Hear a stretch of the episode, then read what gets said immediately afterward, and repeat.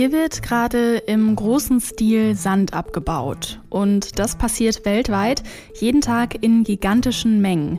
Denn Sand ist nach Wasser der am meisten nachgefragte Rohstoff der Welt.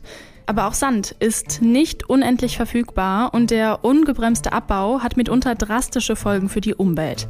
Strände und sogar ganze Inseln verschwinden und Ökosysteme werden zerstört. Wir fragen, welche Wege gibt es aus der Sandkrise? Heute ist der 26. März 2020. Mein Name ist Laralina Götte. Hi. Zurück zum Thema. Der meiste Sand wird in der Bauindustrie gebraucht. Dort ist er nämlich einer der Grundstoffe für Beton. Aber nicht nur in Gebäuden steckt der Sand, sondern auch in alltäglichen Gegenständen wie Telefonen, Rotweingläsern und Zahnpasta. Dieser Sand kommt allerdings oft aus Meeren und Gewässern. Und welche Probleme das mit sich bringt, darüber weiß Dr. Klaus Schwarzer Bescheid. Als Sedimentologe kennt er sich mit Sand im Meer aus und in seiner Forschungsarbeit hat er sich mit den Folgen des Sand- und Kiesabbaus für die Meere beschäftigt. Hallo, Herr Schwarzer. Ja, hallo, Frau Götte. In Europa haben sich über die Jahrtausende gigantische Sandvorkommen im Boden gebildet, die man dann für die Betonproduktion nutzen konnte. In vielen anderen Regionen der Welt gibt es solche Vorkommen aber nicht und der Sand muss vom Meeresgrund abgesaugt werden. Was sind denn die Folgen für die Umwelt, wenn wir so unkontrolliert Sand aus dem Meer nehmen?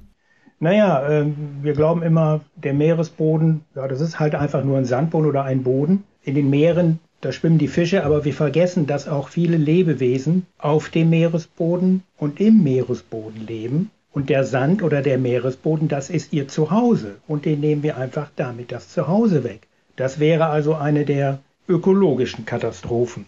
Das andere ist, wenn wir so einen Sand wegnehmen, dann müssen wir überlegen, wie machen wir das denn eigentlich? Das sind ja gigantische Mengen. Hobeln wir einfach die oberste Schicht ab oder graben wir richtig tiefe Löcher dort hinein? Und wenn wir richtig tiefe Löcher dort hinein graben, dann haben wir mehr oder weniger am Meeresboden so eine Art Mondlandschaft.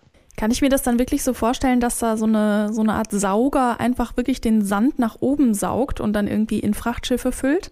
Ja, also genauso können Sie sich das vorstellen. Das ist wie ein großer Staubsauger, da kommt ein großer, eine große Rohrleitung, wird auf den Boden gesetzt und die saugt dann den Meeresboden ab und pumpt das in das Schiff. Und nun ist die Frage, was man haben möchte. Möchte man den Sand oder möchte man nur bestimmte Teile aus dem, was man absaugt? Manchmal nur den Kies, nur das gröbere Material, dann wird das Feinere gleich wieder über Bord gespült. Und dann haben Sie den nächsten Einfluss.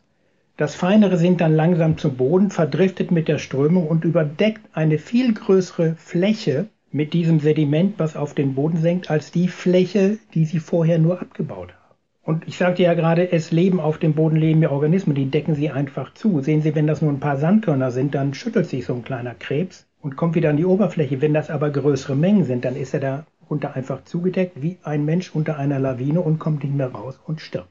Vor allem in Asien werden aber weiterhin gigantische Mengen abgebaut oder beziehungsweise äh, vor den Meeren vor Asien. Ähm, gibt es denn Maßnahmen dagegen, also zum Beispiel von den Regierungen der betroffenen Länder?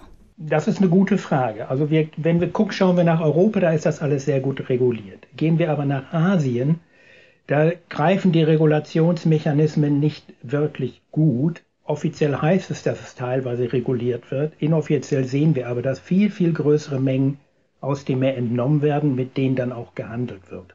Ein gutes Beispiel ist der Stadtstaat Singapur, der hier immer weiter wächst, der viel Ressourcen benötigt, viel Sand, der aber selber gar keinen hat und der geht dann an die umliegenden Länder und besorgt sich seinen, seinen Sand aus diesen Ländern aber die Bilanzen, was importiert wird und was exportiert wird, die passen leider nicht zusammen. Die klaffen in Größenordnung von 20 bis 30 Prozent. Das heißt, wir sehen eine ganze Menge illegalen Sandimport in den Bereich Singapurs.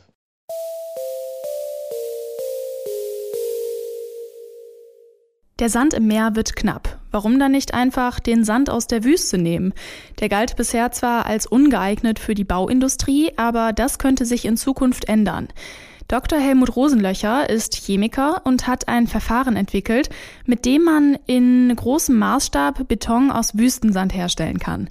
Seine Firma Multicon verhandelt bereits mit Partnern im Nahen Osten. Hallo, Herr Rosenlöcher. Ja, hallo.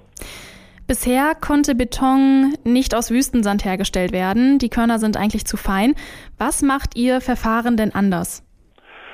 Und eigentlich ist es, äh, ich sage mal, relativ plausibel, dass man dann die Grundformen dieses Wüstensandes ändern muss. Das heißt, weil sie so klein und so fein sind, muss ich sie, was anderes bleibt mir da momentan nicht übrig, erstmal noch feiner machen oder noch größer machen. Mhm. Und diese Möglichkeiten, die haben wir genutzt. Also wir haben zwei Möglichkeiten. Wir können diesen Wüstensand können wir äh, zermahlen zu einem Wüstensandmehl mhm. Und dieses Wüstensandmehl dann, ich sage, pelletieren. Also das heißt, man nimmt dieses, dieses feine Wüstensandmehl und bringt das in Bewegung und dann entstehen dann praktisch so, äh, ich sage mal, Aggregate, die einen Durchmesser von 4 bis 10 oder 4 bis 16 Millimeter haben. Mhm. Und diese Aggregate, die sind dann geeignet zur Betonherstellung. Mhm, verstehe. Ähm, aber auch der Wüstensand ist ja eine endliche Ressource, auch wenn man das jetzt vielleicht erstmal nicht denkt. Ähm, wird durch das, durch Ihr Verfahren das Problem mit der Sandknappheit nicht einfach nur verschoben auf einen späteren Zeitpunkt? Da haben Sie vollkommen recht. Das ist jetzt bloß, wir sind da in einem Dilemma. Natürlich denkt man immer, das ist immer so äh, in der Welt, wenn man äh, riesige Vorkommen hat, denkt man immer, das ist äh, unendlich, aber es ist letzten Endes auch, die Wüstensandmengen, die sind auch endlich. Mhm. Aber es ist ja, man muss das so betrachten, also die Industrie, die jetzt Beton herstellt oder Bausand äh, benötigt, dieser Bausand wird von der Natur nicht so schnell nachgeliefert, wie wir ihn verbrauchen. Mhm. Da muss man eben schauen, was hat man für Ressourcen. Und jetzt gibt es da sehr viele Möglichkeiten, das zu machen, entweder aus nachwachsenden Rohstoffen oder aus den vorhandenen Ressourcen erstmal zumindest einen Teil abzuschöpfen. Mhm. Und, und, das ist eine Problematik. Also Wüstensand zum Bauen einzusetzen, ist sicher nicht die endgültige Lösung für die nächsten 100 Jahre oder 200 Jahre, aber es ist zumindest erstmal eine Lösung, um die riesigen Wüstensandvorkommen in irgendeiner Form einer Nutzung zuzuführen.